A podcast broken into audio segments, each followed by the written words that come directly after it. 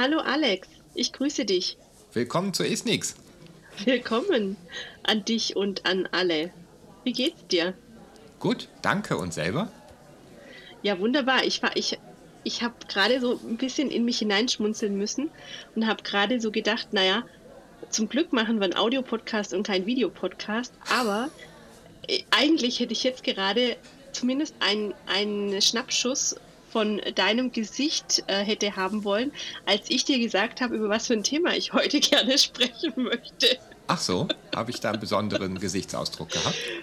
Ein, ja, ich weiß es nicht genau, wie ich den, wie ich den interpretieren soll. Das darfst du mir gleich sagen, was du denn, ähm, wie es dir dabei ging. Äh, auf jeden Fall war es ein überraschtes, äh, ein, nein, ein, naja gut, warum auch nicht, wenn es sein muss, Gesicht, würde ich mal so sagen. Ja. Gucken wir mal, was du am Ende für ein Gesicht machst heute. Warum? Ich möchte nämlich mit dir über Videofluoroskopie sprechen heute. Ja. ich weiß. Ja.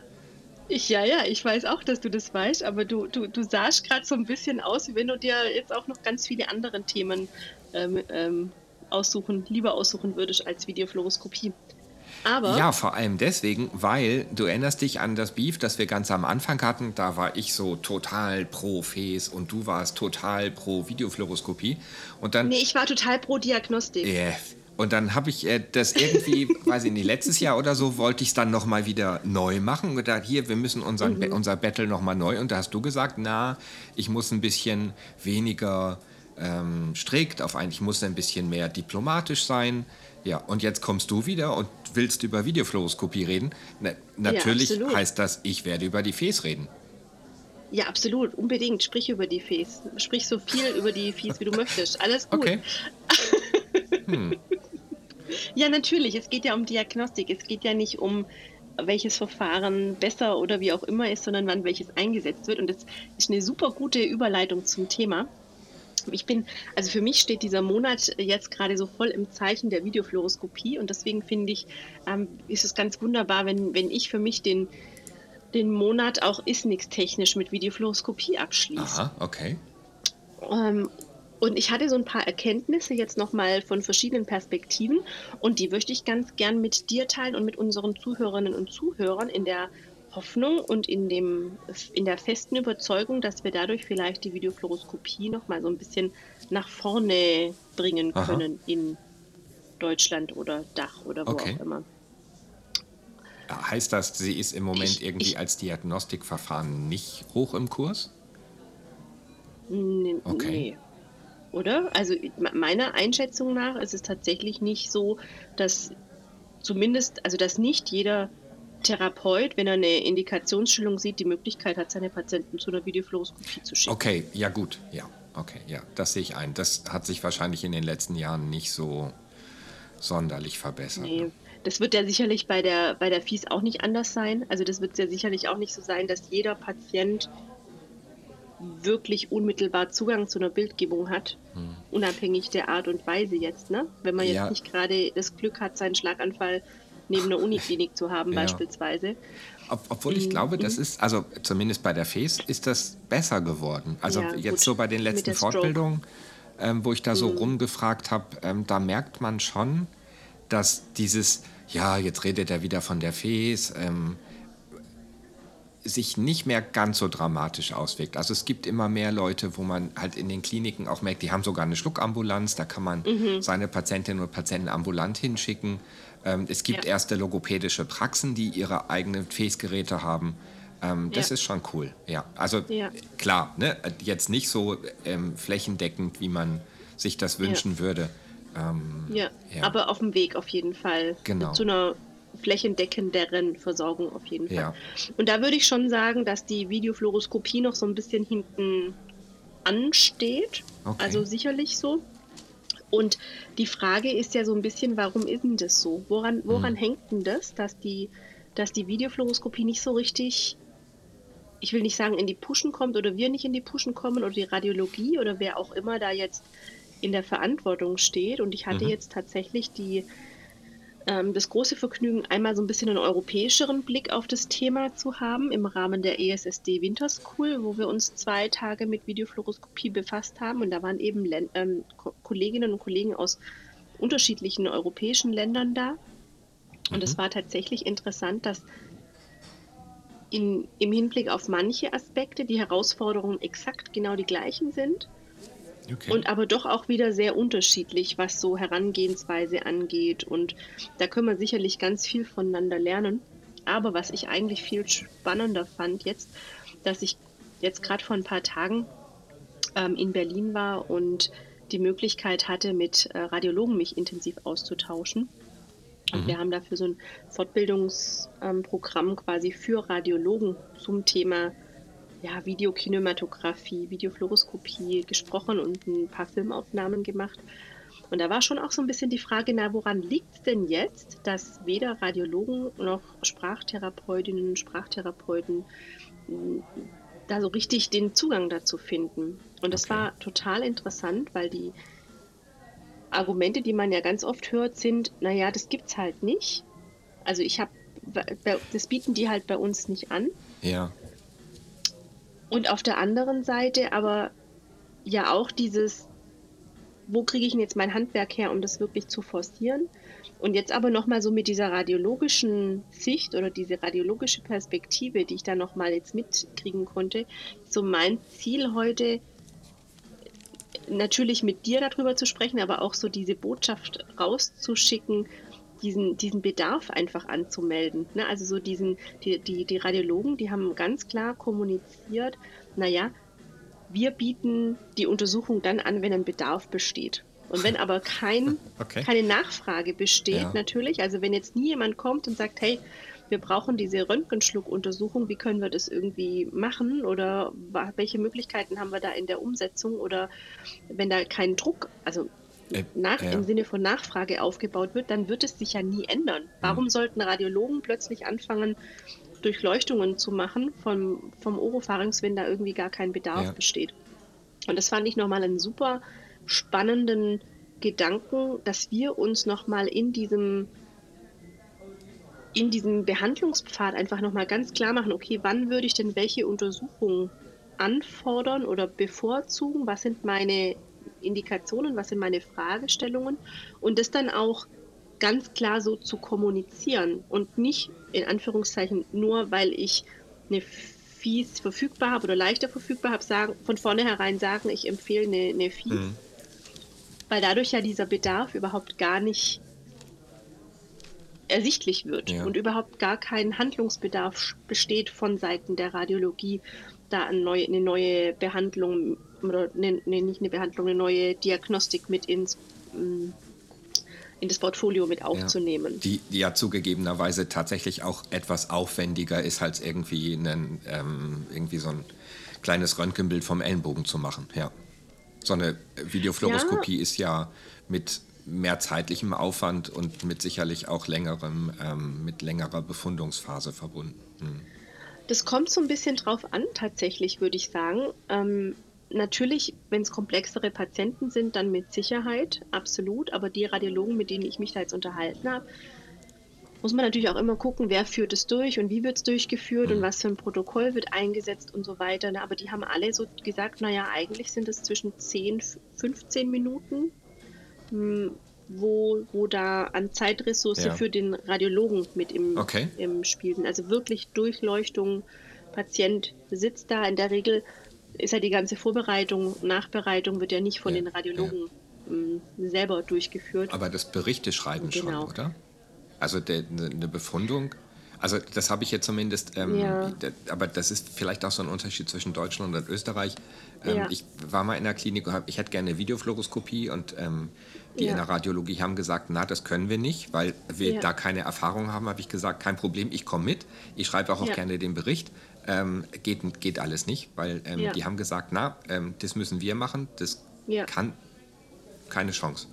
Ja, absolut. Also diese radiologische Befundung, die muss natürlich ein Radiologe machen. Also wir können keinen radiologischen Befund erstellen, das ist ganz klar. Wo es dann hauptsächlich um solche Themen geht wie ähm, Strukturen, was mhm. wird so, also tatsächlich so diese, diese anatomischen Auffälligkeiten, sind da irgendwelche ja, Auffälligkeiten, Divertikel, irgendwas Ösophagiales, ja. irgendwelche strukturellen Geschichten. Und alles, was Funktion angeht, das könnten wir sicherlich durchaus unterstützend tun. Mhm. Bei uns war es tatsächlich schon auch so, dass der Radiologe schon seinen festen Part hatte, was Struktur angeht. Mhm. Und manche Aspekte der Funktion haben wir zusammen besprochen. Es war aber häufig auch so, dass wir es mündlich besprochen haben. Bericht kam dann von der Logopädie oder von der Sprachtherapie. Und dieses ganze schluckrelevante, diese ganzen Zusammenhänge, diese ganzen zeitlichen Aspekte, diese Bonusfluss im Verhältnis zu Körper, Bewegung und Biomechanik, ja. das war alles sprachtherapeutisches okay. ähm, Gebiet. Und ich habe da jetzt eben auch welche kennen, also mit, mit Radiologen gesprochen, die auch die Befundung mitmachen auf einem bestimmten Level. Da muss man einfach schon auch gucken, dass, also tatsächlich, dass diese Kompetenzen, die Kernkompetenzen, die jede Profession mit sich bringt, dass die einfach maximal ausgeschöpft werden. Mhm weil Radiologen ja gar nicht so ein tiefes Verständnis für Schluckfunktionen und Auswirkungen von bestimmten Auffälligkeiten haben können, wie Dysphagietherapeuten, ja. das ist ganz klar. Und da sehe ich eine ganz große Chance, dass man da sich auch anbietet ein Stück weit. Und wenn man dann auch schon Bilder gesehen hat, wenn man dann auch schon mit den Radiologen zusammen überlegen kann, naja, das könnte jetzt eine Folge von dieser Bioma biomechanischen Auffälligkeit sein. Oder hier mh, hm, gucken Sie sich mal das an. Und vielleicht können wir da nochmal mit einem anderen, mit einer anderen hm, Menge oder mit einer anderen Schlucktechnik nochmal mhm. versuchen, was rauszuholen, dann kann das tatsächlich auch ein, ein, wahnsinniger Benefit sein, weil das wissen die Radiologen alles gar mhm. nicht. Und ich finde es total interessant, dass Radiologen, also es kommt immer sehr drauf an, da fängt es schon wieder an, was ist eigentlich eine Videofluoroskopie? Also wo hört die auf und wo fängt ein, ein, ein, ein Ösophagus-Breischluck an? Ja. Da muss man ganz klar mit den einzelnen Abteilungen erstmal Begriffsdefinition betreiben, weil da natürlich häufig auch bei den Radiologen sehr schnell die Ösophagus-Diagnostik in den Vordergrund ja. rückt. Und die brauchen wir ja als Teilbestand der, der Videofluoroskopie, dass wir so zumindest mal ein Screening machen. Dann aber weitergehend, also nochmal zu sagen, okay, wenn es jetzt um eine ösophageale Problematik geht, da sind dann definitiv die Radiologen diejenigen, die entscheiden, mhm. auch therapeutisch entscheiden. Aber dieses Bild weiter aufmachen und zu sagen, naja, den, der Stand, ich sage jetzt mal als Standard-Dysphagie-Patient, das ist halt vermutlich ein Patient mit eher einer oropharyngealen mhm. Problematik, also die Patienten, die häufig in Kliniken vielleicht auftauchen. Und da kann es aber durchaus sein, je nachdem kommt es wieder darauf an, wie definiert man Dysphagie. Es gibt auch Radiologen, die Dysphagie auch definieren für einen Patient, der mh, hm, tatsächlich eine ausschließlich eine ösophagiale ja. Problematik ja. hat. Und da miteinander in dieses Gespräch zu gehen und zu sagen, okay, was, was brauche ich denn jetzt als Schlucktherapeut, wenn es um die Diagnostik ja. geht? was ist sozusagen meine Minim Minimalanforderung an Bildausschnitt? Und wenn man da schon mit einer gewissen, mit klaren Anforderungen ein Stück weit auch in die Radiologie geht, dann können wir viel schneller auch auf die gleiche Ebene gelangen und wissen, worüber ja. wir sprechen. Und das ist ja im Prinzip das Gleiche, da haben wir ja bei der FIS auch schon ein paar Mal drüber gesprochen. Ne? Also wenn ich einen Patient irgendwo hinschicke und ich kann selber nicht mit, mhm. mitgehen, dass ich dann ganz klar meine Hypothesen formuliere und ganz klar die Fragestellung auch ja. mitgebe. Und das ist exakt das Gleiche für die Videofluoroskopie ein Stück weit auch. Äh, klar, das hilft ja am Ende dann auch den ja. Radiologinnen und Radiologen und den Leuten, die dann an der Untersuchung beteiligt sind, um dann eben auch die Fragestellung hinterher besser beantworten zu können. Weil ja. sie dann während der Untersuchung auch ja. schon wissen, wo sie mehr drauf achten müssen.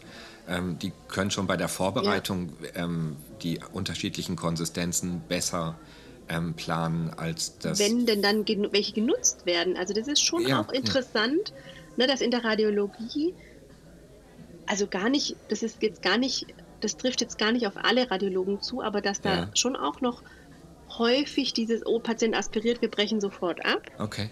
Einfach weil dieses, ist ja in der, in der Endoskopie auch zum Teil ja, nicht anders, ne? Ja. Ähm, weil einfach diese, dieser Zusammenhang von ich sehe eine Pathologie und was sind aber die Konsequenzen hm. von einer ja. Aspiration ja, ja. für die Menschen gar nicht so klar sind. Müssen hm. die Radiologen ja auch gar nicht wissen unter Umständen. Ne? Also brauchen die ja nicht. Die befunden halt das, was sie da sehen. Und ich glaube, um diese rechtfertigen, rechtfertigende Indikation einfach auch zu leben, dass wenn wir die Patienten schon einer Strahlenbelastung aussetzen, dass wir dann aber auch das Maximum rausholen. Dafür brauchen wir tatsächlich diese interprofessionelle Kommunikation und den Austausch. Ja. Weil sonst ist es tatsächlich für die Patienten auch nicht so gewinnbringend, wie es tatsächlich sein könnte, so eine Untersuchung. Nein, ist es nicht nur wahrscheinlich nicht, sondern ist es definitiv nicht. Ähm, die, ja, wir, ja. Das, vor allem ist das so schade, weil selbst wenn man dann die Untersuchung zur Verfügung hat und sie auch schnell zur Verfügung hat, ähm, mhm. ähm, dann kriegt man als Ergebnis ein Ja. Aber jetzt nicht, weil diejenigen, die die Untersuchung mhm. durchgeführt haben, irgendwie ähm, zu blöd dafür sind, sondern weil unsere Fragestellung, unsere Hypothese und unsere, ähm, unser Gespräch, mhm. unsere Kommunikation mit den Untersuchern von mir aus über einen Bericht oder über eine, eine lose Blattsammlung einfach zu schlecht war. Das, ähm, mhm. das, äh, ich sehe das manchmal, ähm, wir haben jetzt ja sowas wie eine Schluckambulanz und da kriege ich dann mhm. manchmal auch Patientinnen und Patienten und dann stehe ich da mittwochs morgens um 8 Uhr und ähm, da mhm. kommt ein Patient, ich kenne den überhaupt nicht. Ich habe jetzt 20 ja. Minuten Zeit, eine Untersuchung zu machen ähm, ja. und am Ende Befund zu schreiben und der Patient ist ganz aufmerksam ja. und sehr interessiert, hat aber auch überhaupt gar keinen Plan, worum es jetzt eigentlich geht. Und ähm, dann ja. frage ich halt den Patienten, ja, und ähm, wo ist Ihr Problem? Und ja, das mit dem Schlucken. Und all diese ganzen Geschichten, diese ganzen Fragestellungen, mhm. die hat ja die Logopädin oder der Logopäde oder die andere Klinik vorher alles schon mal gemacht. Die sind ja irgendwie mhm. jetzt nicht aus Spaß auf die Idee gekommen, die zu uns in die Ambulanz zu schicken, sondern schon mhm. mit einer konkreten Fragestellung im Hinterkopf. Mhm. Und äh, mhm. wäre halt schön, die dann auch zu haben. Ja, ja, ganz genau. Und deswegen finde ich es ein bisschen zu einfach gedacht, zu sagen, ja, ich komme jetzt gerade nicht weiter, ich schicke den Patienten mal zu einer Bildgebung ja. Und die sagen mir dann schon, ja. was ich machen soll. Ja, genau. nee. Das ist so ein bisschen einseitig gedacht und wird dem Ganzen auch nicht, nicht gerecht. Und ich glaube, das einmal sichtbar zu machen, wie funktioniert denn so eine radiologische Befunderstellung ja. und wer, wer macht die denn? Oder bei, einer, bei der Endoskopie im Prinzip ja auch das Gleiche. Und was ist so mein, als behandelnder Therapeut, was ist auch so mein Part?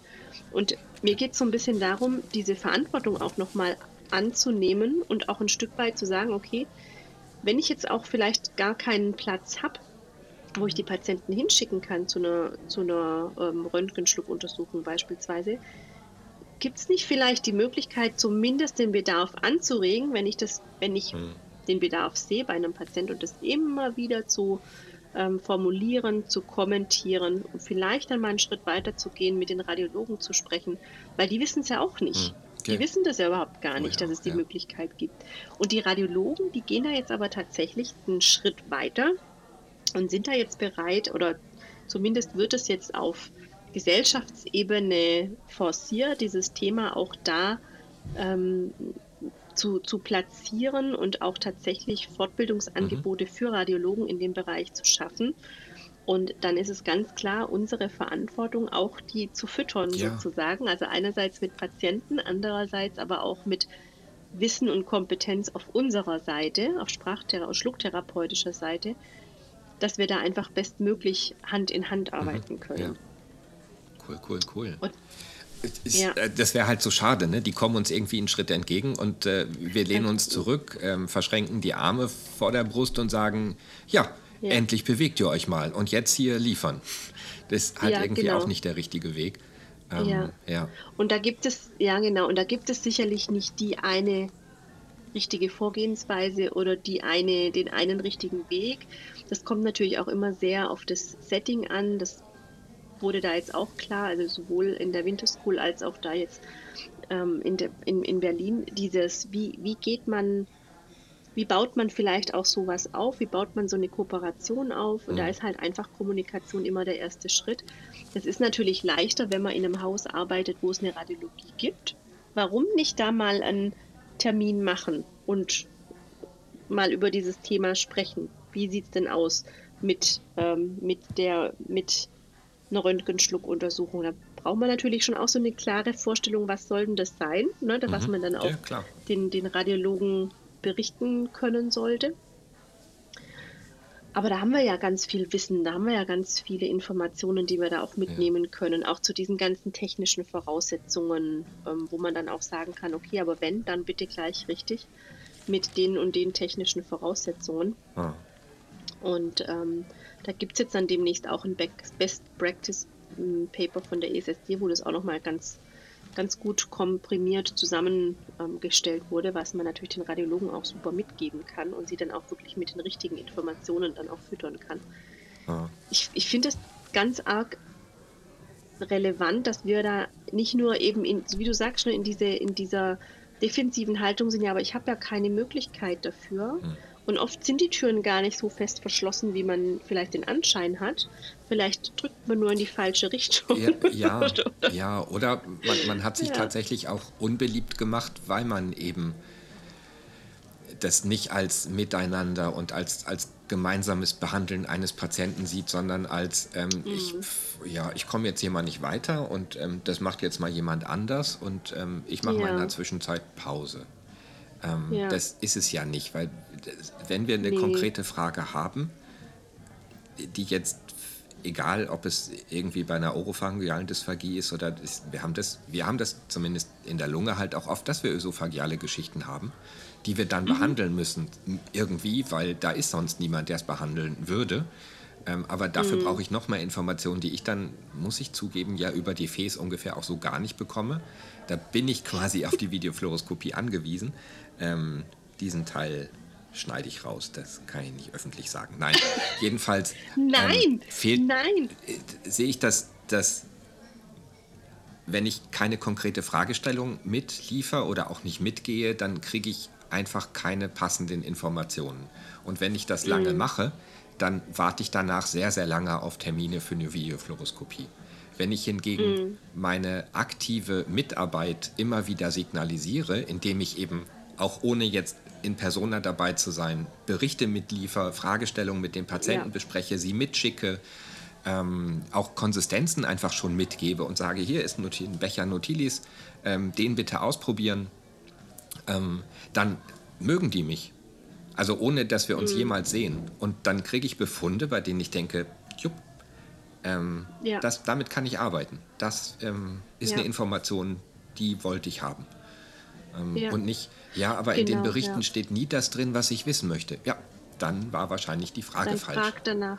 Ja, genau. Und auf der anderen Seite aber halt auch nicht, nicht also schon auch die, die, die Arbeitsbereiche und die von den einzelnen Berufsgruppen respektieren natürlich. Ne? Das heißt jetzt auch nicht die Radiologie zu stürmen und zu sagen, so hier bin ich, ich mache jetzt mal eine Videofluoroskopie. Ja, ja, klar.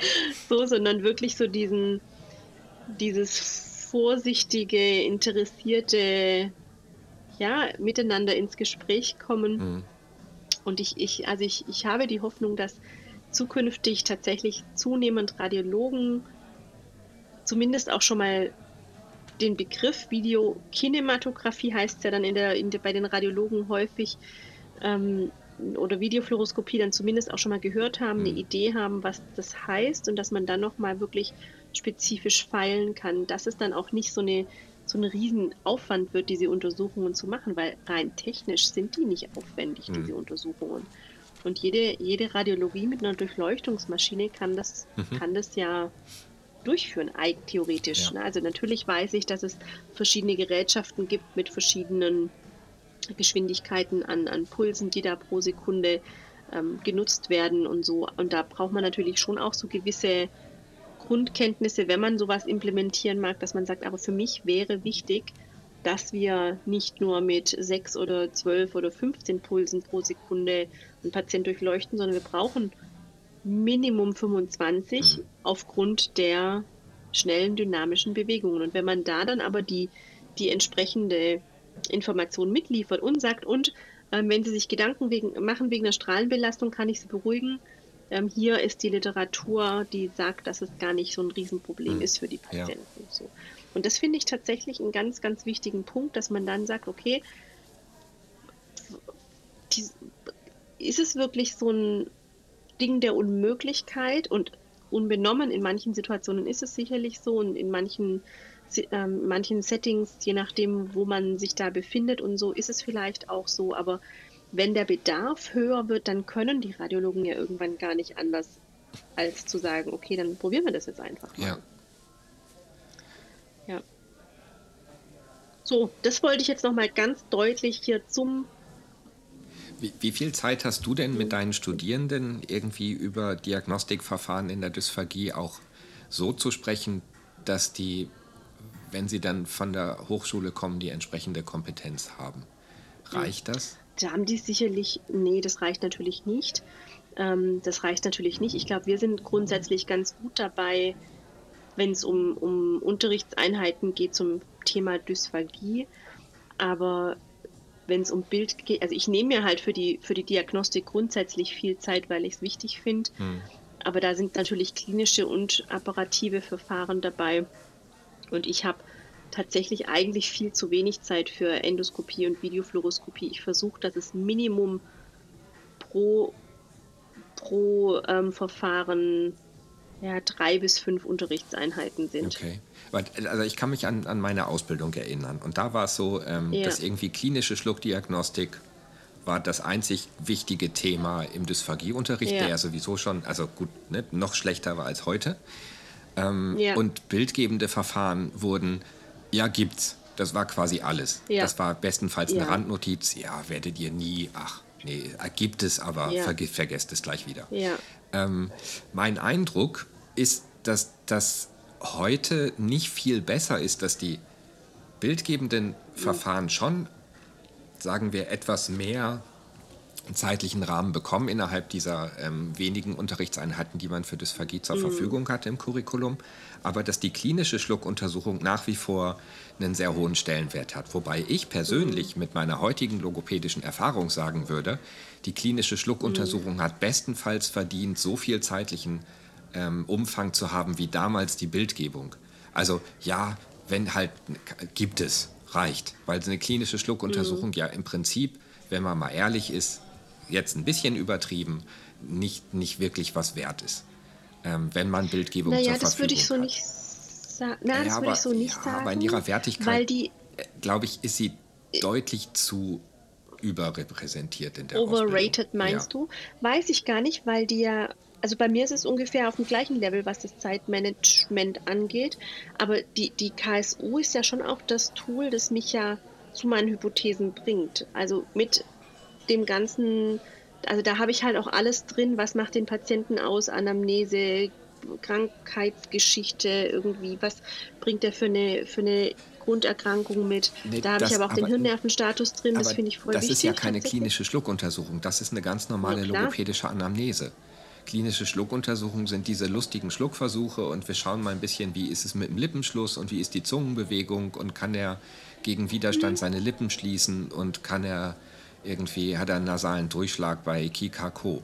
Also das, ich, auch wenn ich eine, eine, nur eine ja. Videofluoroskopie mache, äh, zugegebenerweise mache ich bei den meisten Patienten nur eine Videofluoroskopie. Natürlich will ich die Krankheitsgeschichte, natürlich will ich wissen, wie ist es in der ja. Anamnese. Ich will wissen, was sagen die Angehörigen, wie war die Nahrungsaufnahme, was sagt der Patient, was sagt die Pflege. Ja. Das, das ist eine klinische Schluckuntersuchung, sind diese ewig langen, 120 Seiten langen Listen die man da lernt. Und dann muss der Patient seine rechte Wange aufblasen und sie drücken dagegen und dann schauen sie sich die Lippenkraft und die Zungenkraft an. Ja. Und dann versuchen sie, dann soll der Patient die Luft anhalten und sie machen eine Tonhaltedauer und äh, kann er spontan auf Kommando schlucken, diese ganzen klinischen mhm. Schluckuntersuchungsteile, die so aufgebläht sind. Ja gut, also ich finde einen vernünftigen Hirnnervenstatus essentiell. Ja. Ich finde, ohne das geht es tatsächlich aber gehört gar nicht. zu einer Videofluoroskopie ja oder zu einer FES dazu finde ich. Also zur Dysphagie-Diagnostik. Ja, ja. Das ist nicht, Ganz genau. Das ist nicht klinische Schluckuntersuchung. Ja. Klinische Schluckuntersuchung ist ähm, der ganze Rest. Also quasi, für mich ist es dieser Teil, der. Aber das ist doch Hirnnervenstatus, oder? Also es kommt natürlich drauf an, was, was. Es kommt natürlich drauf an, wie sie durchgeführt wird. Ne? Also, ist, also was sind denn die, die, die Bestandteile, die ich absolut durchführen muss, um die aussagekräftige Erkenntnisse zu gelangen. Und wie mache ich das? Da haben wir schon das nächste Problem mit subjektiv versus objektiv. Mhm. Ja, also wie kann ich denn wirklich ähm, motorisch oder sensorisch bestimmte Aspekte zuverlässig beurteilen und auch, und auch aussagekräftig beurteilen. Also sicherlich ist die KSU in ihrer Gänze nochmal ein ganz anderes Thema, über, über das man sprechen kann. Aber die Frage ist doch, was ist meine Ableitung? Also ich muss mir jetzt auch nicht, das ist das, ist das was ich immer so schön nenne mit, welche Relevanz hat denn eine bestimmte Messung oder eine mhm. Überprüfung für, die, für den weiteren, also für die Hypothesenbildung? Und muss ich mich jetzt ganz viel Zeit mit Wangen und und Lippen beschäftigen, nur weil ich gut rankomme und weil ich es gut sehe? Oder mhm. habe ich vielleicht noch andere Parts vom Schlucken, wo ich mich viel besser oder viel, ja nicht besser, viel mehr darauf fokussieren sollte, weil es einfach für die Sicherheit und Effektivität vom Schlucken nochmal eine ganz andere Rolle spielt. Aber ich glaube, da, was ist eine gute KSO, da können wir wahrscheinlich nochmal eine, ja, eine neue Wochen, Episode Stunden, draus ja. machen. Ähm, weil das, also ich finde es tatsächlich schon auch äh, relevant aber dieses das Zusammenbringen dann auch von diesen einzelnen Parts, ne? also dieses wie, ich muss ja von der KSU und für mich gehört da alles dazu. Für mich gehört da dies, diesen, dieser ganze Bereich der Krankheitsgeschichte mhm. mit dazu, genauso wie der Hirnnervenstatus, genauso wie wenn möglich ähm, Gabe von, von verschiedenen Boli oder von verschiedenen, ja, also Schlucken mir wirklich anzugucken. Das ist doch das, wo ich dann meine Hypothese bild für die und dann auswähle, okay, möchte ich jetzt eine, eine wenn ich eine Bildgebung brauche, eine Endoskopie oder eine Videofluoroskopie für die weitere Diagnostik. Und deswegen finde ich das auch schon gleichwertig, was, was, den, was den, die Dauer der Lehre sozusagen angeht. Und ähm, es ist ja schon so, muss man ja schon auch sagen, wenn man mit der Ausbildung fertig ist, wo kommt man dann hin und ist man dann überhaupt fertiger Dysphagietherapeut? Vermutlich eher nicht, ja, weil ja. die meisten würden ja sowieso noch ihren, ihren Fies-Zertifikatskurs ähm, machen und das gleiche mhm. gilt für die Videofluoroskopie ja auch. Mhm. Um, Im besten Fall dann auch nochmal für, für andere Bereiche oder halt ein, gute, ein gutes Team, wo man gut eingearbeitet mhm. wird. Vielleicht braucht man gar nicht immer irgendwelche speziellen Kurse. Ja. Aber so ein, so ein strukturiertes Einarbeiten ist natürlich schon das A und O dann, um dieses Wissen auch zu übertragen in ja. die Praxis. Okay. Ja. Weil ich höre das irgendwie ähm, an, an, manchen Fachhochschulen, dass irgendwie die klinische Schluckuntersuchung noch so wichtig ist und jetzt kommt das Argument, mhm. weil die ja. Praktikumsstellen danach fragen. Mhm. Ähm, und tatsächlich ähm, kriege ich das von Studierenden ähm, immer wieder mit, dass wirklich die Praktikumsstellen fragen, ja, was lernt ihr denn? Ähm, an, an der Hochschule ja. irgendwie nicht mal äh, mit einem Stethoskop zu hören, wie der Patient schlucken kann. Mhm. Und, äh, ja gut, das ist immer eine ganz andere das, Herausforderung. Ich, genau, und ich glaube, dass es ja. schon auf der einen Seite sehr wichtig ist, dann ähm, in, im, im Studium auch diese Verfahren, die wir zur Verfügung haben, klinische Schluckuntersuchung, Bildgebung, sehr inhaltlich ausführlich mhm. zu besprechen, aber eben auch zu besprechen, was ist eigentlich Bullshit und wie kriegt man das raus genau. und wie kom und kommuniziere ja. ich das mit einer Logopädin, die seit 20 Jahren zervikale Auskultation macht ähm, und darauf ja. basierend dann ähm, dysphagiologische Empfehlungen abgibt. Wie sage ich der, mhm. ähm, dass das nicht funktioniert? Mhm. Ja, das, absolut. Also da ist, sind wir, glaube ich, ist auch ja, eine ja. wichtige Kompetenz, die man irgendwie total ähm, transportieren müsste ja. irgendwie oder teilweise einbauen muss ins Studium, weil das der Unterschied wäre zu einer Berufsfachschulausbildung. Ja. Ja. Ja, ich weiß gar nicht, ob das ein Unterschied ist. Ich glaube, die Kompetenzen brauchen ja alle irgendwie. Ne? Also so diese, diese auch ein bisschen mit der Zeit zu gehen und was wissen wir eigentlich jetzt, was wir vielleicht vor fünf oder zehn Jahren noch mhm. nicht so wussten und wie kann man so seine Routinen auch anpassen und weiterentwickeln, weil das tut uns ja auch gut, aber wir, also wenn wir auch was loslassen können und dann Platz machen für was Neues, aber tatsächlich dieses Loslassen von Routinen ist so viel schwieriger, wie was Neues dazulernen. Ah. Und ich glaube, deswegen tun sich viele auch so wahnsinnig schwer, weil man sich ja auch eine gewisse Sicherheit aneignet, ja also im Sinne des Handlings, ob das was bringt oder nicht, ist nochmal was ganz anderes. Aber das ist so fest in, in, in der Routine mit drin, dass man denkt, man würde einen schlechteren Job machen, wenn man was weglässt. Mhm. Und das ist also tatsächlich für, für das Gehirn, für, die, für das Handeln deutlich schwieriger, was loszulassen, wie was Neues dazu zu äh, lernen. Äh, und deswegen ja. ist es für mich ganz arg wichtig, wenn ich jetzt, wenn wir schon dieses Thema Lehre aufgreifen, ich muss ja beides vermitteln und das macht es noch schwieriger, weil wir ja natürlich noch weniger Zeit haben. Aber wenn ich Verfahren, wo ich davon überzeugt bin, dass sie die in der Praxis kennenlernen werden, mhm. die aber vielleicht nicht nicht so aussagekräftig sind, muss ich ja trotzdem die Studierenden darauf vorbereiten, dass es ihnen mhm. begegnen wird und dann aber auch Argumente an die Hand geben, warum es vielleicht keine so gute Idee ist und was man stattdessen vielleicht machen könnte. Mhm. In dem Wissen, dass man halt einfach die eierlegende Wollmilchsau diagnostisch noch nicht haben für ja. die Klinik. Und dann aber halt wirklich dieses, okay, wie kann ich denn jetzt meine, wie kann ich mich jetzt wirklich in der Formulierung so klar ausdrücken, dass es möglicherweise nur Hypothesen sind oder dass es Verdachtsdiagnosen sind.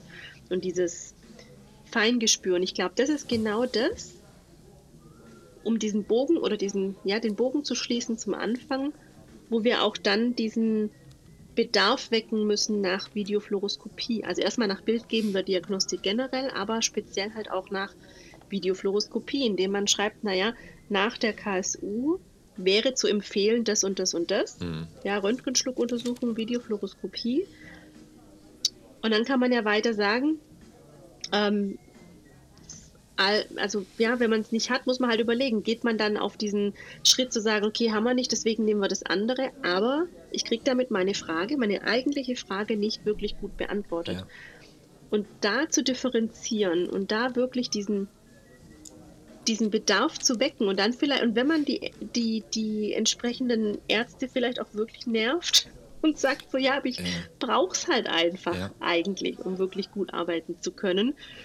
Vielleicht ist immer dann irgendwann mal ein Schritt weiter, dass man dann sagen kann, alles klar, dann rufen ja. wir jetzt mal die Radiologie an oder gucken wir mal, wo wir das vielleicht dann doch machen können. Ja das, äh, eigentlich wäre das ein schönes Schlusswort, aber ich muss in dein Schlusswort noch mal ganz kurz reingrätschen. Dieses irgendwann ist ein unglaublich gut definierter Begriff in Spitälern ähm, und definiert einen Zeitraum von ungefähr 15 Jahren von jetzt an.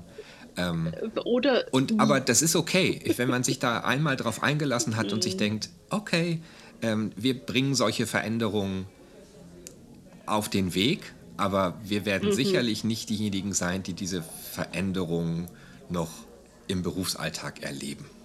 Mhm. Glaube ich. Außer ja. man hat unglaublich viel Glück. Das ja. kann dann natürlich auch passieren. Aber tatsächlich Absolut. ist es ja so, ich, es gibt ja so Untersuchungen, wie lange es in bestimmten ähm, Berufsgruppen ja, dauert. Und in der Logopädie von der Erkenntnis bis zur Umsetzung sind es 15 Jahre. Und das ist so, so traurig. Auf der anderen Seite ähm, ist es ja auch gut, wenn man was hinterlässt für die Nachwelt. Das genau. wären Erkenntnisse, die ja. wir dann heutzutage treffen.